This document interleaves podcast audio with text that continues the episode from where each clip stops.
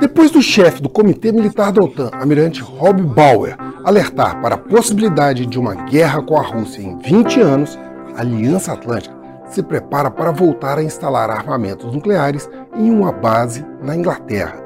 Mas isso significa que o mundo está mais perto de uma guerra? Este é Vasto Mundo, podcast de relações internacionais do tempo, e juntos vamos saber mais sobre o arsenal nuclear da OTAN na Europa. A partir de ordens de compra publicadas pelo governo dos Estados Unidos, o jornal The Telegraph identificou planos para a instalação de armamentos nucleares da OTAN na Inglaterra. A escolhida seria a base da Força Aérea Real de Lakenheath, a cerca de 100 quilômetros a nordeste de Londres, e que abrigava armamentos nucleares da OTAN até 2007.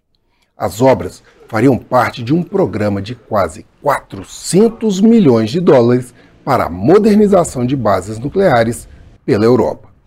A base na Inglaterra seria equipada com caças-bombardeiros de quinta geração F-35, e bombas atômicas de gravidade B-61, com capacidade de até 50 quilotons, três vezes a capacidade destrutiva da bomba que atingiu Hiroshima na Segunda Guerra Mundial.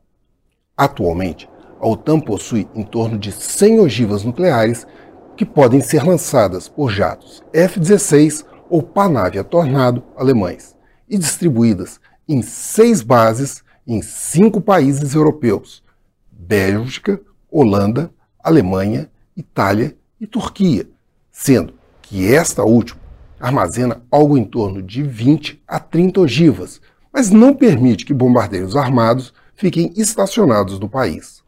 Os planos foram acelerados após o início da guerra na Ucrânia, em fevereiro de 2022, com a retórica ameaçadora de Vladimir Putin e a instalação dos primeiros armamentos nucleares táticos na Bielorrússia, em junho do ano passado, tornando as movimentações militares mais velozes e, no caso dos armamentos militares, ainda mais perigosas.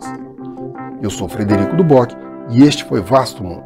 Acompanhe este e outros episódios no YouTube, nas plataformas de streaming e na programação da FM O Tempo.